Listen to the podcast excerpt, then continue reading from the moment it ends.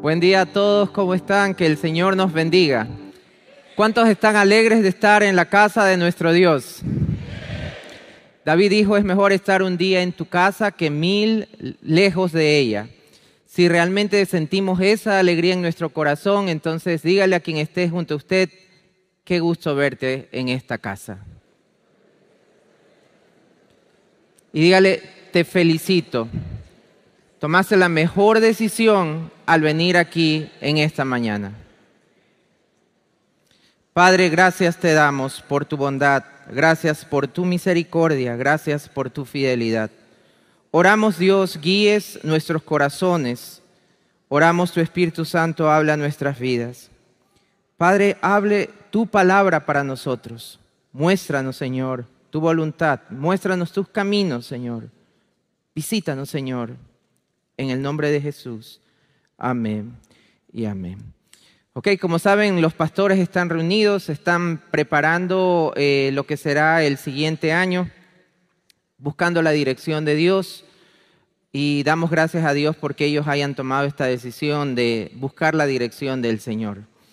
Eh, la iglesia es diferente a otras organizaciones, otras instituciones en que las decisiones se toman eh, tomando algunos factores diferentes a los que se toman aquí en la iglesia. Básicamente aquí en la iglesia, por ser la casa de Dios, las decisiones que se toman tienen que ser guiadas por Dios mismo, porque esta es su casa. Entonces, por eso los pastores han separado este tiempo. El pastor me pidió que comparta eh, esta mañana junto con ustedes lo que Dios tiene que decirnos. Y durante este año, o desde inicios de este año, lo que hemos visto es que eh, el tema de este año es el año, a ver, ¿quién recuerda el tema de este año? ¿Cómo es? El año de su presencia, ¿verdad? Ok, entonces ese es el tema de este año. Y el pastor Samuel eh, inició una serie de predicaciones respecto precisamente a ese tema. Por eso yo considero que es importante que si este va a ser el año de su presencia, entendamos qué queremos decir con su presencia. ¿Qué es esto de su presencia? Y ha sido mi oración que Dios nos guíe para entender qué queremos decir con esto de su presencia. Porque si entendemos qué queremos decir con la presencia de Dios, entonces vamos a entender por qué queremos que este sea el año de su presencia. En esta mañana vamos a revisar varios versículos de la Biblia, así que vamos a hacer ejercicio con nuestros dedos, con nuestras manos. Me gustaría iniciar con un salmo precioso. Salmo 139, versículo 1.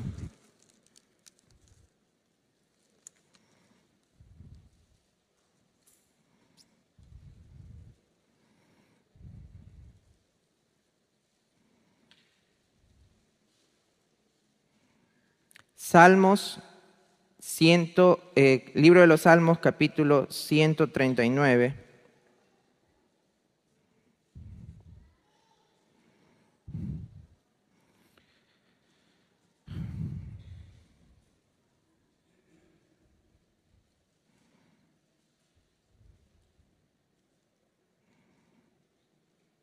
Versículo 1. Salmo 139, 1.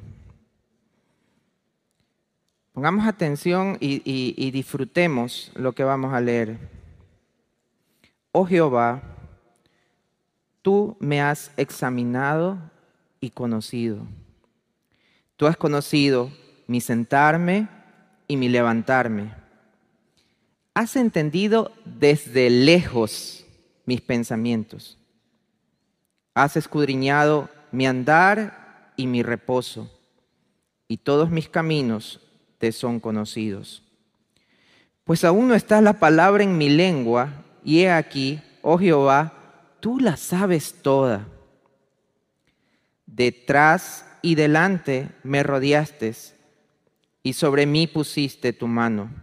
Tal conocimiento es demasiado maravilloso para mí. Alto es, no lo puedo comprender. ¿A dónde me iré de tu espíritu? ¿Y a dónde huiré de tu presencia?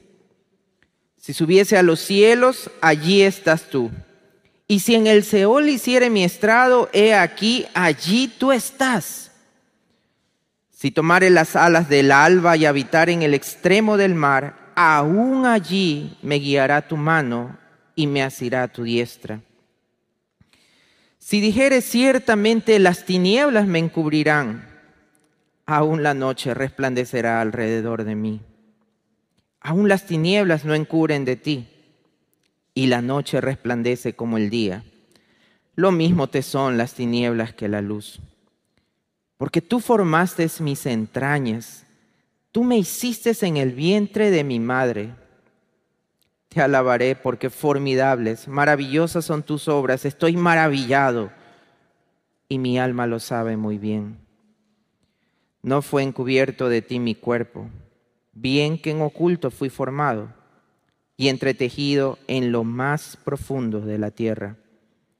Mi embrión vieron tus ojos y en tu libro estaban escritas todas aquellas cosas que fueron luego formadas sin faltar una de ellas. Qué tremendo salmo. Qué tremendo salmo. ¿Por qué inicio con este salmo?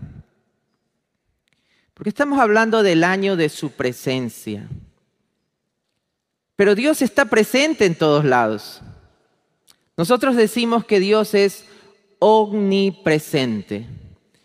Y omnipresente significa que Dios está en todos lados. Como dice el salmista, si me fuera a lo más lejano del mundo, ahí está Dios. Si subiera a los cielos, ahí está Dios. Si pudiera penetrar a lo profundo de la tierra, allí está Dios. Si me fuera a la noche más oscura que ustedes pudieran imaginar, allí está Dios. Lo mismo es para Él la tiniebla que la luz. Dios está en todos lados. Este pensamiento de que Dios está en todos lados puede generar dos sentimientos o dos reacciones puede generar consuelo y paz al saber que sin importar dónde yo esté, Él está conmigo.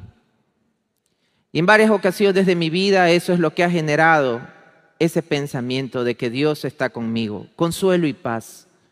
Cuando he pasado por dolor, sé que Él está ahí. Recuerdo una ocasión en que estuve haciendo un viaje en la noche, muchos años atrás, y debía de bajarme en Santo Domingo y me quedé dormido. Así que el bus seguía, eh, como supongo preguntaron en el bus, ¿alguien se queda en Santo Domingo? Y como nadie contestó, entonces el bus no entró a la terminal y siguió hacia Quito. Y en una de esas que estaba dormido, me doy cuenta que pasé Santo Domingo y ya estaba en el carretero. Yo necesitaba bajarme, no podía avanzar más, necesitaba porque tenía que hacer conexión con otro bus. Y tuve que decir, este, eh, pare, pare. Bueno, y me bajé en el carretero, más o menos habrán sido dos, dos y media de la mañana. Claro que en ese tiempo las cosas no estaban como están ahora, ¿verdad? Pero aún así daba miedito. Así que me tocó caminar, habrá sido aproximadamente unos 40 minutos, tal vez más menos, en la carretera para regresar hacia la terminal. Lo que recuerdo es haber dicho dentro de mí, Señor, sé que tú estás conmigo. Porque Dios estaba ahí. Así que el saber que Dios está en todos lados puede traer consuelo a nuestro corazón, puede traer paz a nuestra vida, puede traer esperanza el saber que sin importar donde yo esté, Él está conmigo. Pero esa misma, ese mismo conocimiento de saber de que Dios está en todos lados, no solo puede generar ese sentimiento, también puede generar otro sentimiento. Amigo, ¿sabes que Dios está en todos lados? ¿Sabes que Dios ve todo lo que tú haces sin importar dónde estés? ¿Sabes que aunque puedas esconderte de las demás personas, Dios está ahí? ¿Sabes que aunque estés en el lugar más oscuro, haciendo las cosas más encubierta, Dios está ahí? Así que el mismo sentimiento, el mismo, la, la misma verdad de que Dios está en todos lados puede traernos consuelo, pero también puede traernos temor.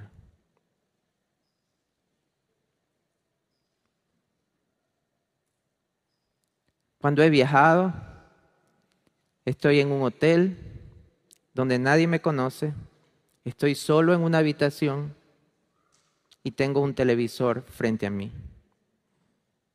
Mi esposa no va a saber lo que veo en ese televisor. Mi esposa no va a saber a quién meto en mi habitación. Nadie me conoce en ese lugar. Pero Dios está ahí.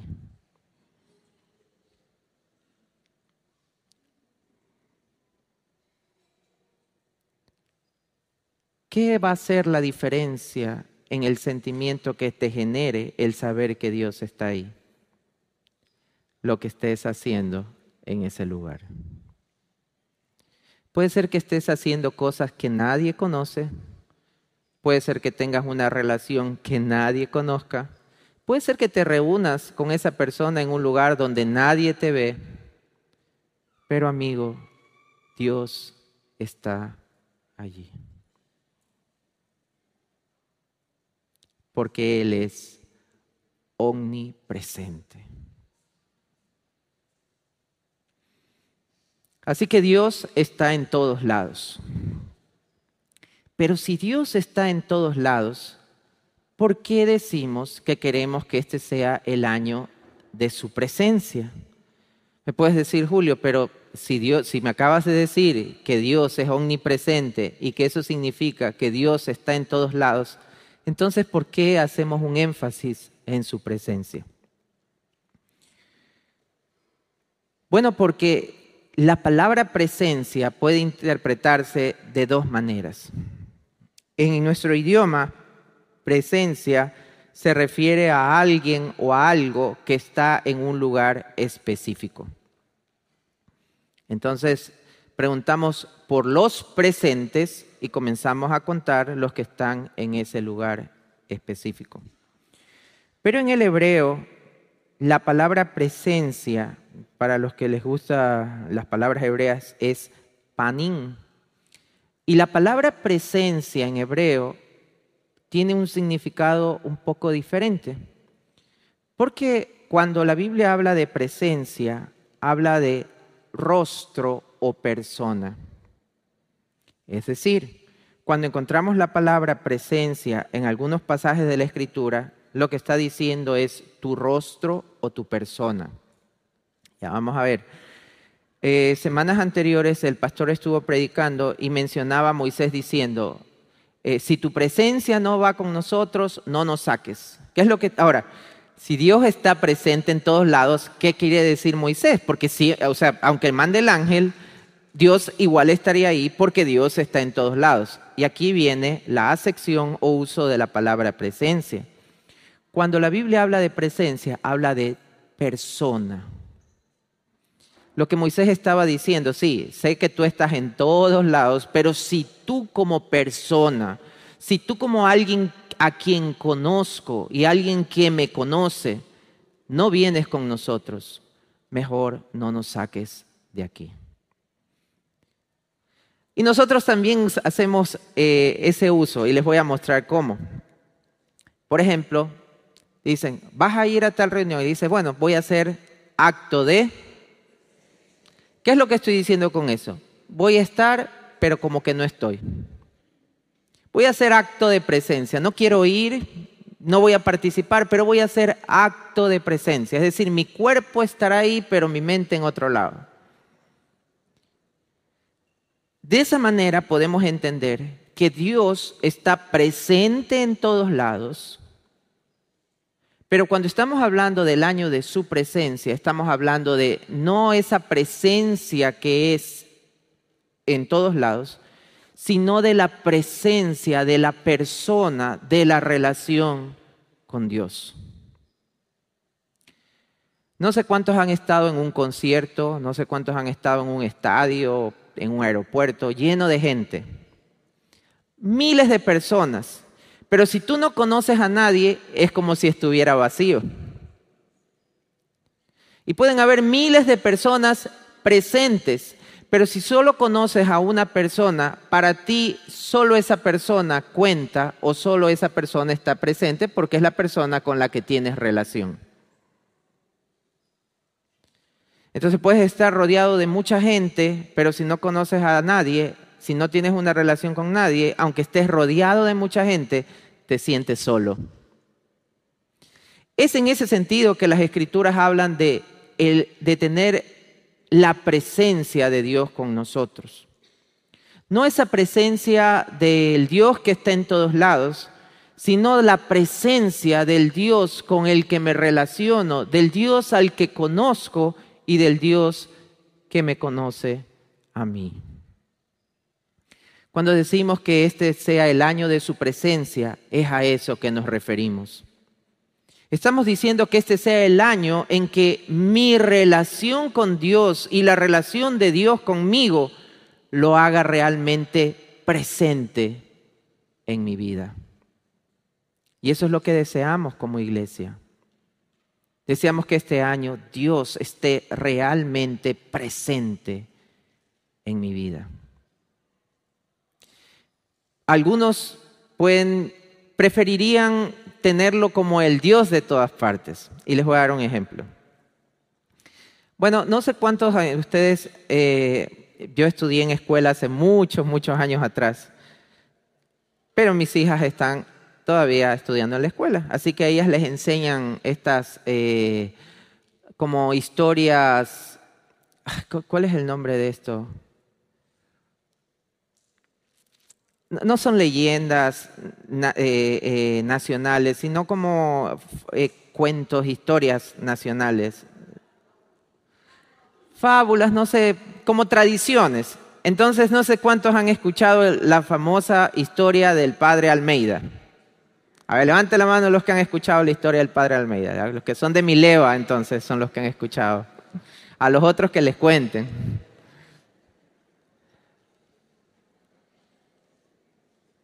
Y entonces, eh, y recuerdo eso porque hace un tiempo estuve en Quito y habían unas personas extranjeras y les estaba, y, fuimos a visitar eh, la iglesia y ahí quien estaba haciéndonos el recorrido, nos dijo, esta es la famosa capilla de, la leyenda, creo que es la palabra, del padre Almeida. Entonces, básicamente lo que pasaba es que había una imagen de Jesús y, cuando este, de acuerdo a la leyenda, nosotros no estoy hablando de la otra iglesia, estoy hablando de lo que me enseñaron en la escuela. De acuerdo a la leyenda, este padre por las noches escalaba la estatua de Jesús y se salía para hacer sus fechorías. Eso es lo que cuenta la leyenda del famoso padre Almeida. ¿Por qué traigo esto a colación? Porque para nosotros así es más cómodo tener un Dios. Un Dios que está presente en nuestra casa, pero como si no lo estuviera. Un Dios que no habla, un Dios que no ve, un Dios que no camina, un Dios que no oye, pero un Dios que me bendice. Esa es la presencia que nos gustaría o que les gustaría tener a alguno. ¿Quieres tener a Dios en tu vida? Claro que tengo que quiero tener a Dios en tu vida. ¿Estás dispuesto a permitir que Dios cambie tu vida? No, no, esa parte no. ¿Quieres tener la presencia de Dios en tu familia? Claro, para que Dios me bendiga, para que todo me vaya bien. ¿Estás dispuesto a que Dios comience a transformar tu familia? No, no, no me pidas eso, eso no.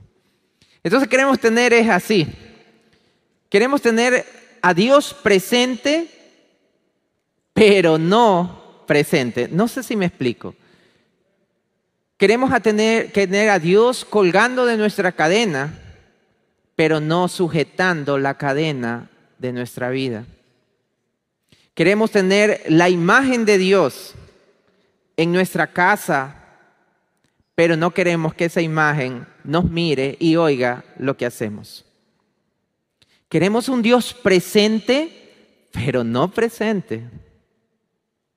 Un Dios que haga acto de presencia y al cual yo pueda recurrir para mis caprichos y para satisfacer mis necesidades.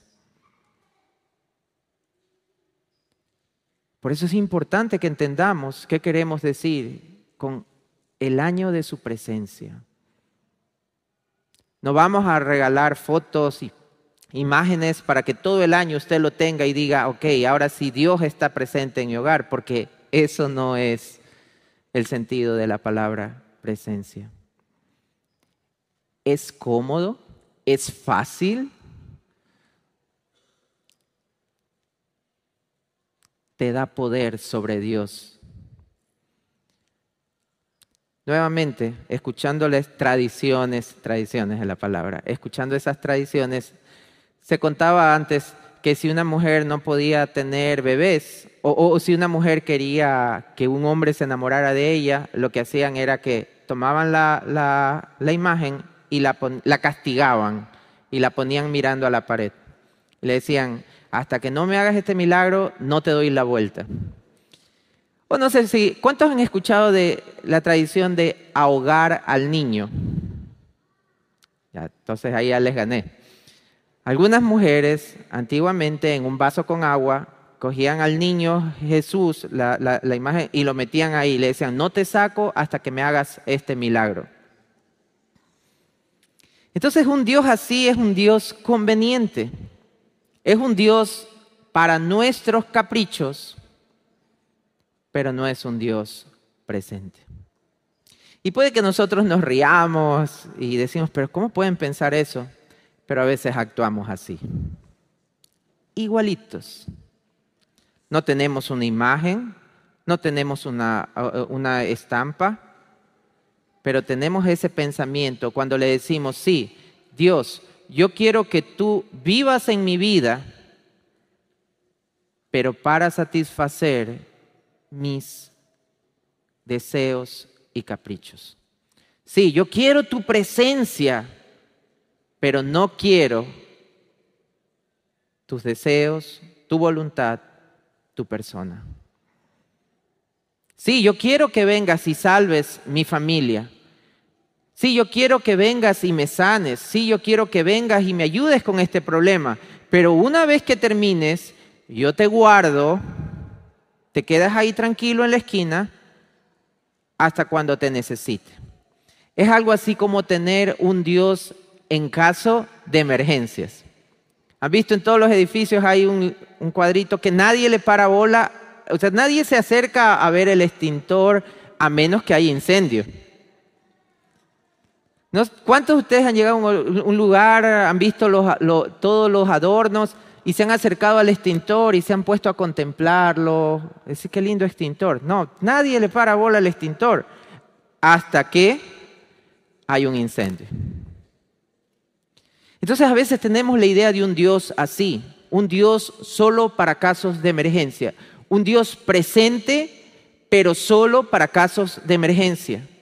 Cuando viene una necesidad, cuando viene una enfermedad, cuando viene un problema, ahí se hace presente ese Dios que es para casos de emergencia. Y una vez que pasa ese problema, pasa esa enfermedad, pasa esa necesidad, lo dejamos nuevamente presente, pero no presente hasta la siguiente emergencia.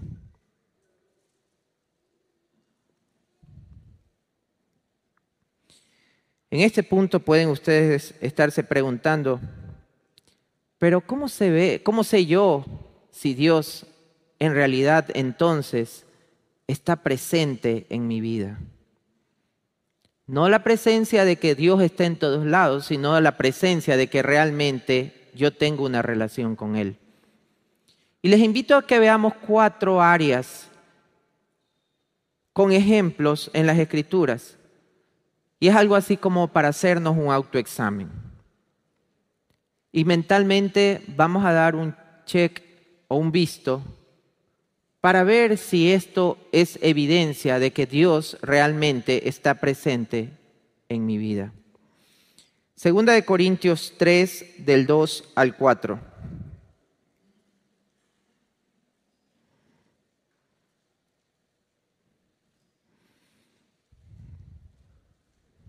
Segunda de Corintios 3 2 al 4 versículos 2 al 4.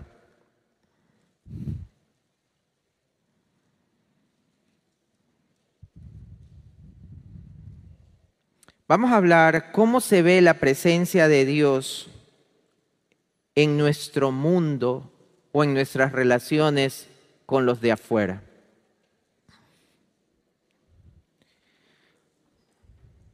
Segunda de Corintios capítulo 3 versículos 2 al 4.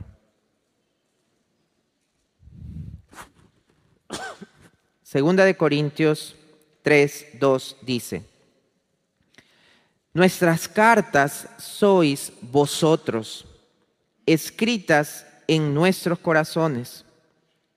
Y luego vienen estas dos palabras, conocidas y leídas por todos los hombres, siendo manifiesto que sois carta de Cristo expedida por nosotros, escrita no con tinta, sino con el Espíritu del Dios vivo, no en tablas de piedra, sino en tablas de carne del corazón.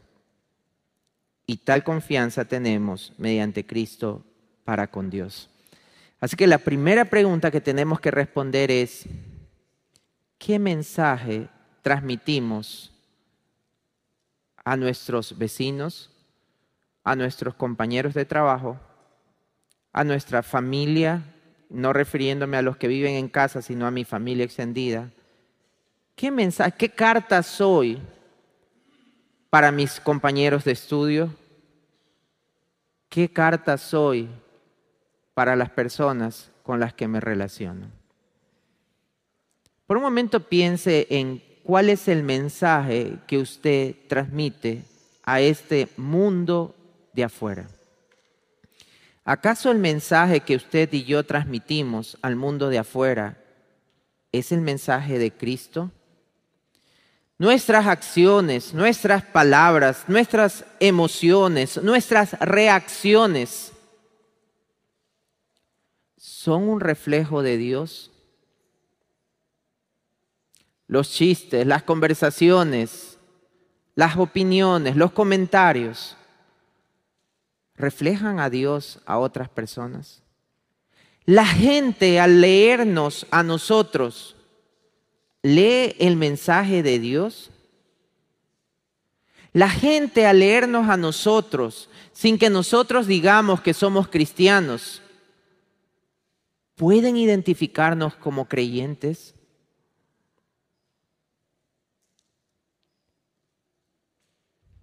¿Alguna vez le han dicho, no sé qué tienes, pero tienes algo diferente por lo que dices, por la manera en cómo hablas? O puede que le diga, para mí, tú, tú vas a una iglesia, ¿verdad? Si tú tienes que ser hermanito, porque veo que cuando hacemos estas cosas como que te haces un lado, como que no quieres. Dime la verdad, tú eres hermanito, ¿verdad?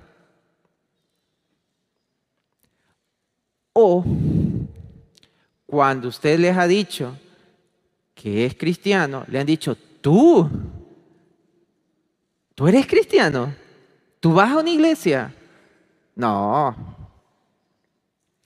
Recuerdo que hace poco fui a un lugar y estaba conversando con el dueño del local y estábamos hablando un poco y como parte de la conversación tocamos el tema de otra persona y yo le dije, oh sí, esa persona también va a la iglesia, no va a mi iglesia, pero va a otra iglesia. ¿Qué? Dijo, él es cristiano. Le digo, sí, no, sí es tremendo. Yo acá he venido a conversar, acá todos lo conocen en el barrio él es cristiano.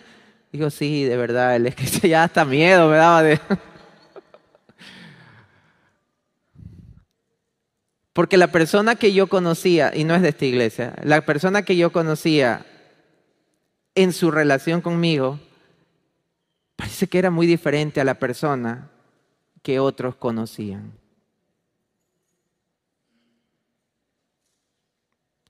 Si ese es el mensaje que transmites, Amigo, amiga, solo tienes al Dios omnipresente, pero no tienes al Dios presente.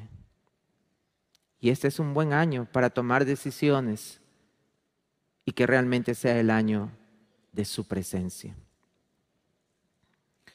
¿Cómo se ve un Dios presente en la iglesia? Seguramente ustedes han escuchado, como yo tengo ya varios años, no en esta iglesia, sino incluso en otras iglesias, y en ocasiones, cuando ha salido de un culto donde no ha habido así manifestaciones, ah, dicen, uh, hoy día no se sintió la presencia. ¿Han escuchado eso? Peor, cuando hay los, los, los, fans. ¿Quién va a cantar hoy? Uh, no, como que no se siente la presencia.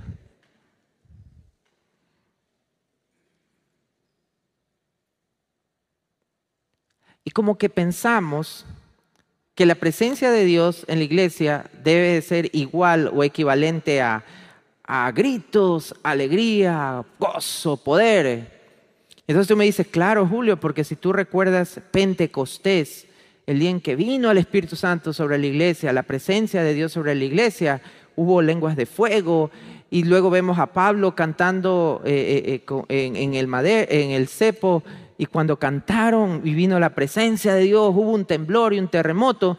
Y recordamos a Moisés en el monte Sinaí, o en el monte cuando va a recibir las tablas, la presencia de Dios llenó todo y el monte humió y salieron rayos y truenos y la gente dijo, por favor, que no nos hable ya. Entonces pensamos que un culto con la presencia de Dios tiene que ser un culto así, un culto que sale sudado, ya pegajoso y que te sientes que... Y puede ser, pero no necesariamente debe ser así. Primera de Reyes, capítulo 19, verso 11.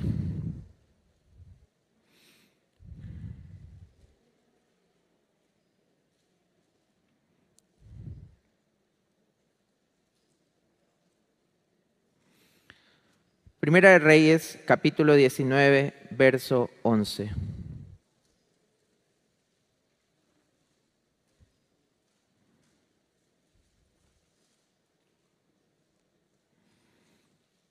Elías venía huyendo, tal vez no conoces esa historia, puedes leer unos capítulos anteriores, está escondido en una cueva, Dios le dice, ¿sabes qué? Voy a pasar delante de ti. ¿Sabes qué es interesante? Estoy haciendo mi devocional justo en este pasaje, y una de las notas que están ahí es que posiblemente Elías estaba en el mismo monte en que estuvo Moisés y que cuando se habla de una cueva, la palabra puede ser traducida también como hendidura. Entonces es muy probable que Elías esté en el mismo lugar en que Moisés estuvo, cuando ustedes recuerdan que Dios pasó y un estruendo y, tuvo que cubrirse, cubrirlo para que no vea su gloria. Entonces fue un lugar donde hubo una manifestación poderosa de Dios. Primero Reyes 19:11, él le dijo, sal fuera y ponte en el monte delante de Jehová. Y he aquí Jehová que pasaba y un grande y poderoso viento que rompía los montes y quebraba las peñas delante de Jehová. Y entonces decimos, ah, gloria a Dios, ahí estaba Dios. Pero Jehová no estaba en el viento. Y tras el viento un terremoto. Dice, ok, ahora sí, esa sí tiene que ser la, la presencia de Dios. Pero Jehová no estaba en el terremoto. Y tras el terremoto un fuego. Ok, este sí tiene que ser, porque Pentecostés, donde está Dios, siempre tiene que haber fuego. Pero Jehová no estaba en el fuego. Y tras el fuego, un silbo apacible y delicado. Y cuando lo oyó Elías, cubrió su rostro con su manto y salió y se puso a la puerta de la cueva. Y aquí vino a él una voz diciendo, ¿qué haces aquí, Elías? Así que el Dios presente no siempre se hará presente con manifestaciones, rayos, truenos, terremotos, fuego.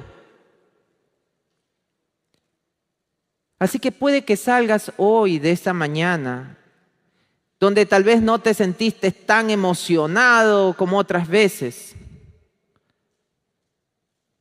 La pregunta es, ¿estuvo Dios presente en ese culto?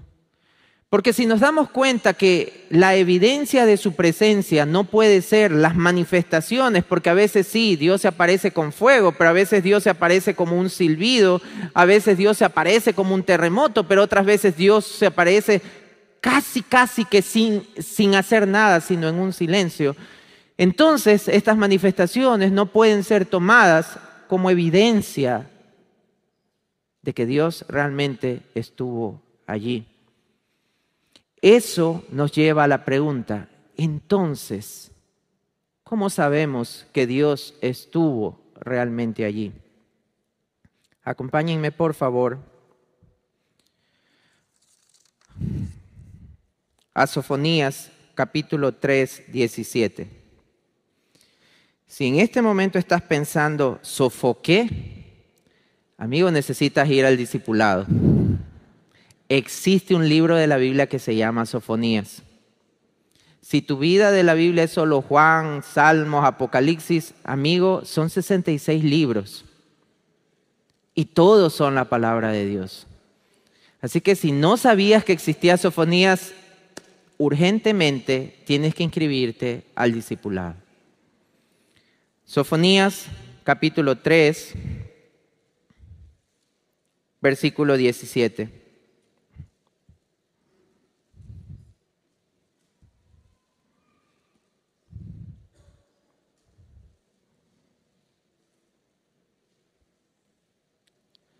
Sofonías 3, 17. Jehová está en medio de ti. ¿Cómo sabemos cuando Dios está en medio de nosotros? Cuando Él hace qué? Poderoso para qué? Salvará, se gozará sobre ti con alegría. Nota, no gritará, callará de amor se regocijará sobre ti con cánticos. Un culto donde Dios estuvo es un culto donde hubo salvación, donde hubo gozo del Señor, donde experimentases el amor de Dios y donde experimentas el beneplácito de Dios para contigo. Y ese culto puede haber sido muy lleno de manifestaciones o pudo haber sido un culto muy tranquilo. Pero si en ese culto hubo salvación, gozo, amor del Señor y sentiste a Dios diciéndote, tranquilo, estoy contigo, Dios estuvo realmente allí. Sin importar quién cantó, es más, sin importar si hubo canciones, Dios estuvo realmente allí. Si sales de un culto diciendo, ay, Dios me habló que tengo que, esto que no me hacía sentir mal, ahora me hace sentir mal hacerlo, amigo, Dios estuvo allí. Si sales de un culto diciendo, yo pensaba que que estaba bien con Dios, pero me doy cuenta de que hay cosas que Dios quiere cambiar, amigo, Dios estuvo allí. Si sales un culto diciendo, Dios, sé que Dios me está diciendo que debo perdonar a esta persona, amigo, Dios estuvo allí. Esas son evidencias de que Dios estuvo allí. Si sales sudado pensando eso, bueno, Dios estuvo allí. Pero si sales sudado y cuando sales, sales igual que como entraste, amigo, Dios no estuvo presente para ti.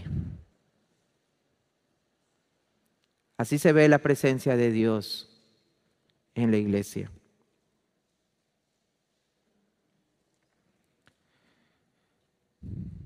Veamos 2 de Corintios 3, 17.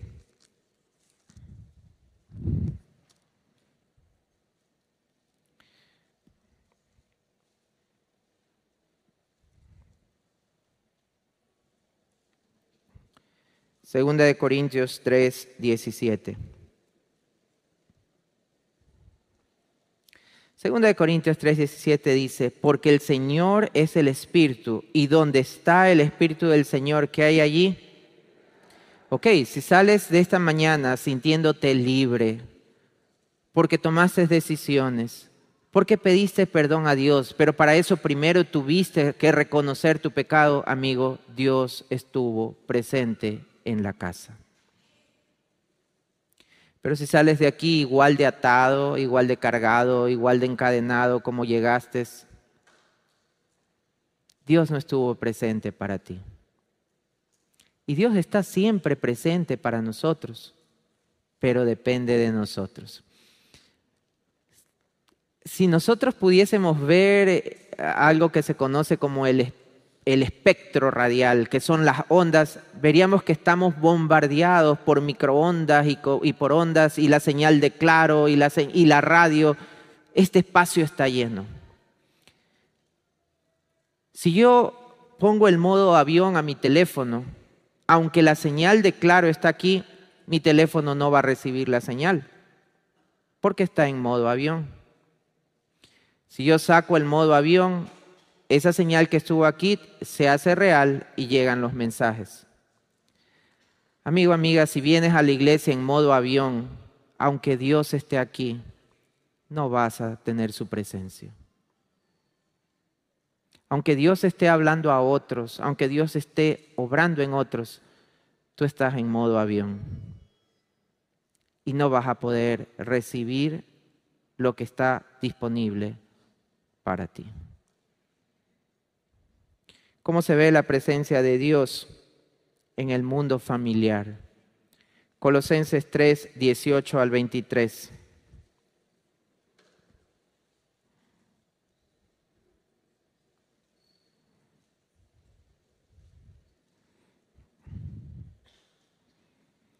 Colosenses 3, 18 al 23.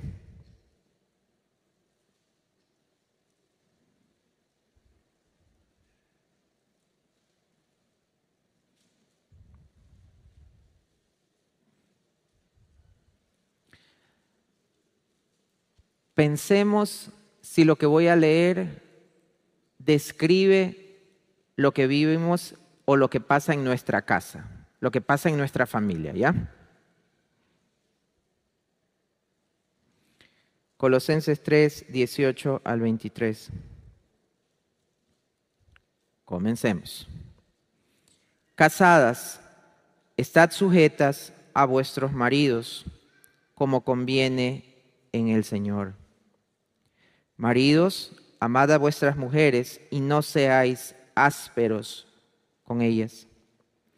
Hijos, obedeced a vuestros padres en todo, porque esto agrada al Señor. Padres, no exasperéis a vuestros hijos para que no se desalienten. Siervos, obedeced a todo en a vuestros amos terrenales, no sirviendo al ojo como los que quieren agradar a los hombres, sino con corazón sincero, temiendo a Dios. Y todo lo que hagáis, hacedlo de corazón, como para el Señor y no para los hombres, sabiendo que del Señor recibiréis la recompensa de la herencia, porque a Cristo el Señor servís. Lo que acabo de decir es una descripción de nuestra casa los que estamos casados, la descripción que acabo de leer es una foto de lo que vivimos en nuestra casa. Y cada quien su parte. Las esposas y los esposos, cada quien su parte. Ahí está clarísimo. ¿Saben que me he dado cuenta? Que cuando por alguna situación he estado lejos de Dios, esto es así. A más lejos de Dios, más áspero con mi esposa. Así. Y más lejos, más áspero. Y cuando me doy cuenta de lo que está pasando y regreso a Dios, más cerca de Dios, entonces ahí es inversamente proporcional. Más cerca de Dios, menos áspero con mi esposa. Más cerca de Dios, menos áspero con mi esposa. Hablando de presencia, podríamos decirlo de esta manera. Mientras Dios está más presente en nuestra casa, los esposos seremos menos ásperos con nuestras esposas. Las esposas seguirán el liderazgo de su esposo. Los padres serán más cuidadosos con sus hijos. Los hijos serán más obedientes a sus padres. Y si tienes alguien que te ayuda en la casa, esa persona servirá de mejor manera. Pero lo mismo pasa en lo contrario.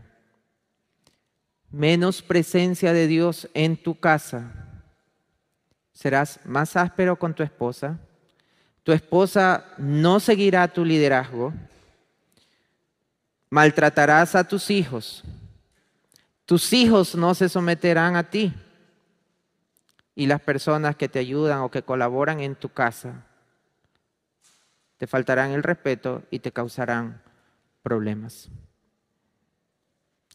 ¿Cuál de estas es la foto de nuestra casa? En cuarto lugar, ¿cómo se ve la presencia de Dios en nuestro mundo interior? Efesios 3, 14 al 20.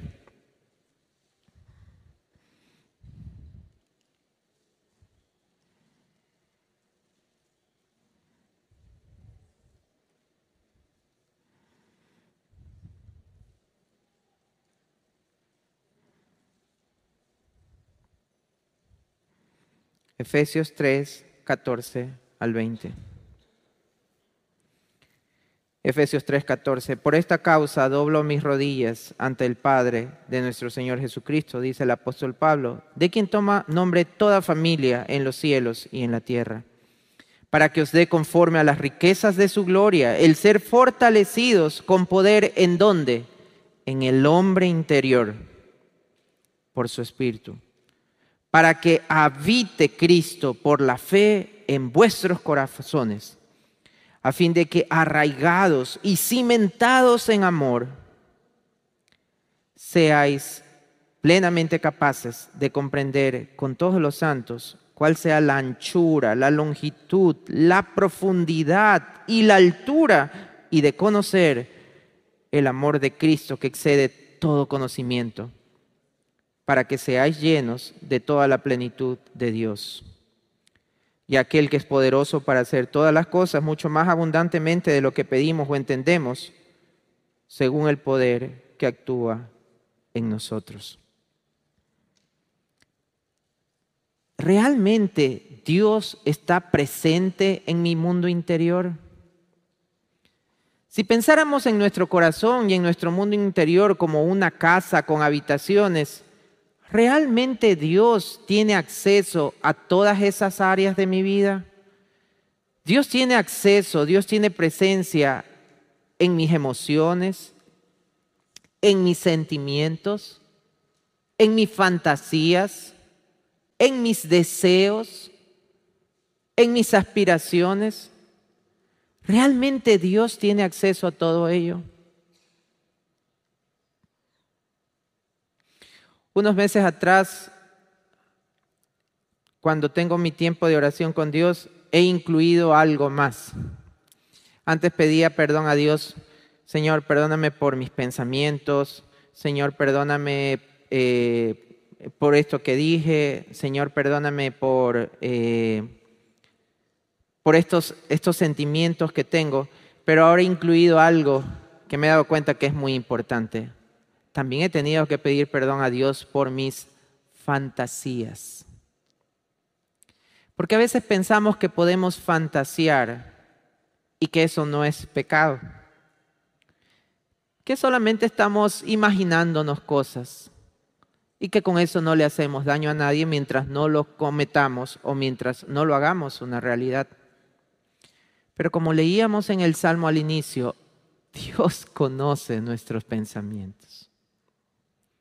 Y si son pensamientos de lujuria, si son pensamientos de adulterio, si son pensamientos de eh, pornografía, si son pensamientos de homosexualidad, si son pensamientos eh, de malos deseos, si son pensamientos que, que nosotros los mantenemos allí porque sabemos que no los podemos cometer, pero los vivimos acá, esas fantasías también tienen que ser presentadas a Cristo.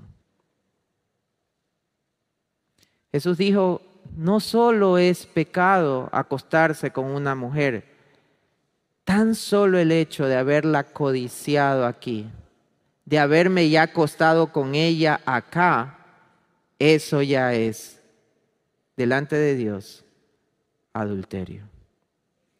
No solo es pecado matar a alguien y dispararle o apuñalarlo, tan solo el hecho de haberlo matado aquí, de haberlo odiado tanto como para decir ojalá se muera, haberlo matado aquí, ya es considerado delante de Dios homicidio. Amigos, Dios está presente en nuestras fantasías. Solo dos citas más. Gálatas 5, 18 al 26.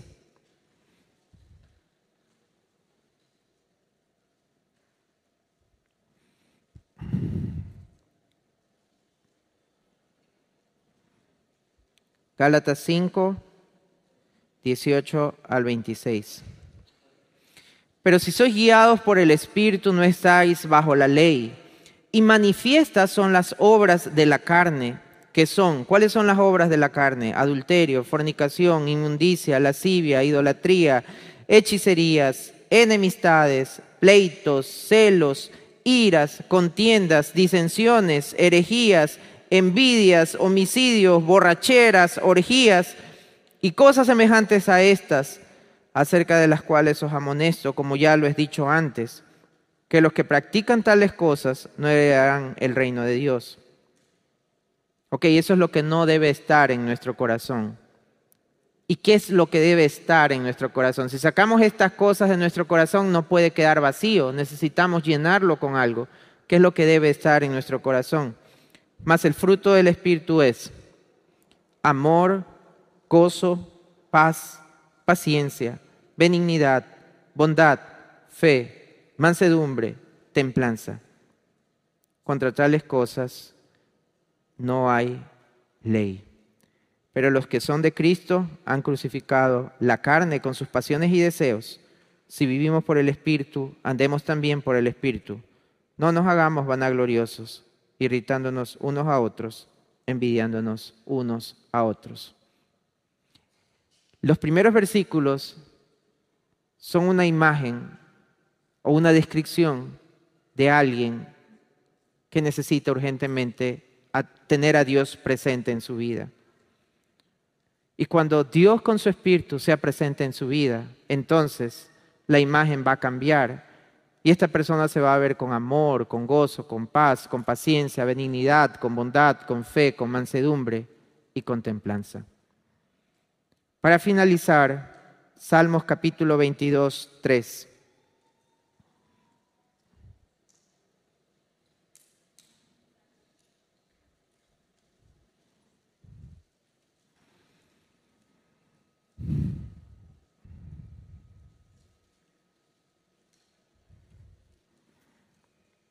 Salmos capítulo 22, 3.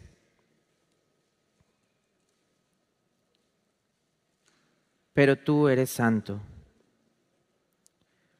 tú que habitas entre las alabanzas de Israel.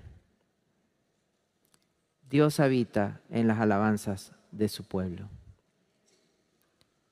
Si en nuestras vidas hay una continua alabanza a Dios, Dios morará allí. Pero si en nuestras vidas hay quejas, si en nuestras vidas hay murmuración, si en nuestras vidas hay críticas, si eso es lo que sale de nuestra boca, no esperes que Dios habite allí. Si en nuestra casa lo que reina no son las alabanzas, Si en nuestro carro lo que reinan no son las alabanzas, no esperes que Dios esté allí. Si cuando estamos pasando dolor, cuando pasamos dificultades, cuando pasamos enfermedad, cuando pasamos tristezas, de nuestra boca solo salen quejas, de nuestra boca solo salen lamentos y no salen alabanzas, no esperemos que Dios esté allí. Pero si en nuestra casa hay de continua alabanza, la Biblia dice que Dios habita en medio de la alabanza de su pueblo. Si en nuestro carro hay de continua alabanzas, Dios estará allí. Si en nuestros momentos de dolor, si en nuestros momentos de angustia, en lugar de quejarnos, en lugar de reclamar, salen alabanzas de nuestros labios, Dios estará allí presente con nosotros.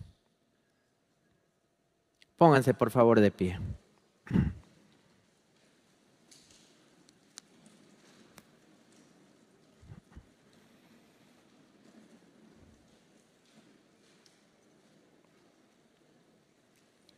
Cierren por favor sus ojos.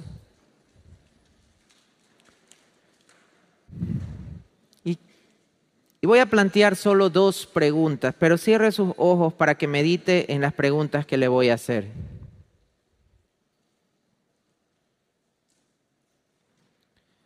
La primera pregunta es, tomando en consideración lo que has escuchado respecto a qué significa tener realmente a Dios presente en tu vida. ¿Podrías decir de que Dios está presente en tu mundo?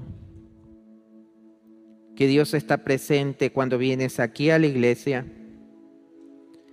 ¿Que Dios está presente en tu familia? y que Dios está presente en tu intimidad. Y la segunda pregunta es,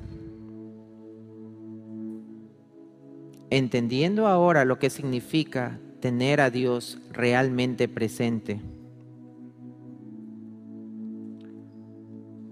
¿realmente quieres que este sea el año de su presencia? Padre, gracias te damos por tu palabra. Señor, nos sentimos taladrados. Creo que es la mejor manera de describir lo que siento en mi corazón. Atravesado por tu palabra.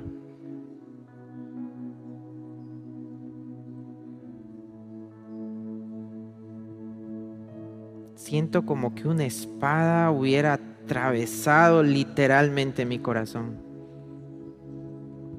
Esa es tu palabra, Señor.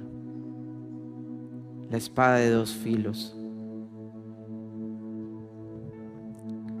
Y sé que muchos de los que están aquí presentes se sienten igual.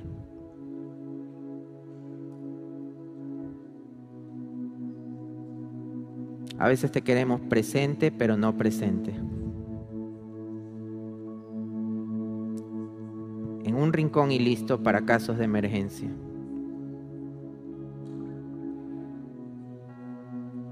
O te queremos presente solo en la iglesia, pero no en nuestra casa. Peor en mi trabajo, peor en mi universidad.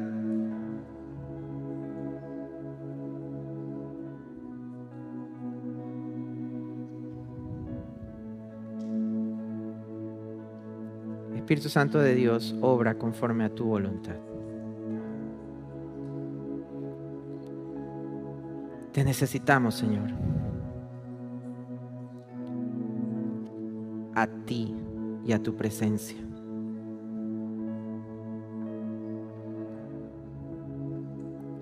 Mantengan sus ojos cerrados, por favor. Quisiera saber si hay alguien que en esta mañana se ha dado cuenta de que en realidad nada que ver con la presencia de Dios. Tiene al Dios omnipresente, pero no tiene al Dios presente en su vida.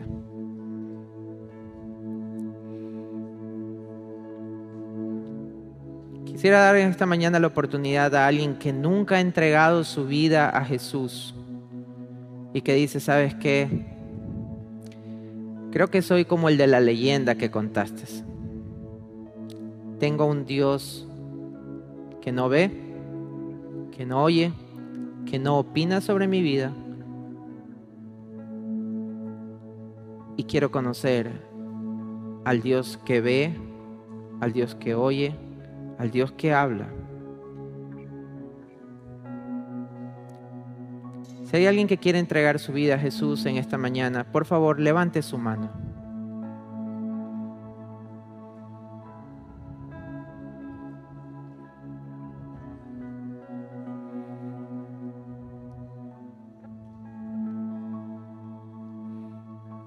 Este primer llamado es para alguien que nunca en su vida ha entregado su vida, su corazón a Jesús, que nunca le ha aceptado como su Salvador,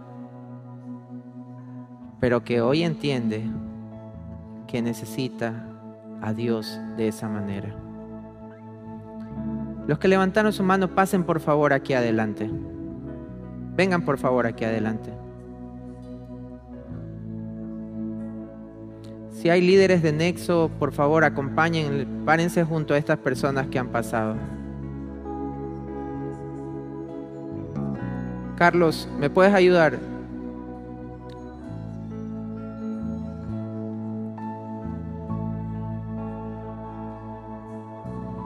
No importa si hay dos alrededor de ellos, no importa si hay tres alrededor de ellos. sé que en tu mente estás diciendo, sabes que Dios realmente te necesito. Pero no como el Dios que hasta ahora he conocido. Te necesito como mi Dios. Y quiero tener una relación contigo, Señor. Toda la iglesia orando.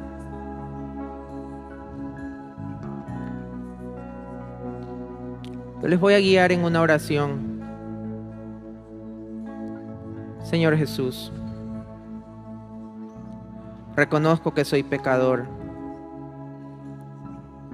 y sé que mis pecados me han alejado de ti. Pero también sé que moriste en la cruz para salvarme. Me arrepiento de cómo he vivido hasta hoy. Me arrepiento de haber roto tu ley, Señor pero hoy te pido que me salves y que me des una nueva vida. Sé que siempre estuviste allí, pero no fuiste presente para mí. Hoy te pido, Señor, que seas 100% presente en mi vida. Quiero que cambies mi mundo. Quiero que cambies mi vida de familia. Quiero que cambies mi vida de buscarte en una iglesia, pero sobre todo, Espíritu Santo de Dios, cambia mi corazón. Solo tú puedes hacerlo, Señor. Te acepto, Jesús, como mi Señor y mi Salvador. Gracias, Señor. En el nombre de Jesús. Amén. Mientras ellos están aquí adelante, los que estamos atrás, regálenme un minuto nada más y vamos a hacer una oración juntos. Señor, puede ser que fuiste o estuviste muy presente años atrás en mi vida, pero ahora la verdad ya ni te siento. Ese amor, esa búsqueda que tenía Padre, no sé en qué momento lo he perdido, pero quiero que este sea el año de tu presencia en mi vida. Quiero que seas tan presente en mi vida como nunca antes lo has sido. Ayúdame en mis luchas, ayúdame en mis debilidades, ayúdame en mis flaquezas. Oh Señor, obra en mí con tu Espíritu Santo. Haz lo que yo no puedo hacer, Señor. Y ayúdame a hacer y a tomar las decisiones que yo debo de tomar. Oh Señor, que este sea el año en que he vuelto a tu presencia. Esa es nuestra oración, Señor. En el nombre de Jesús. Amén y amén. El Señor nos bendiga.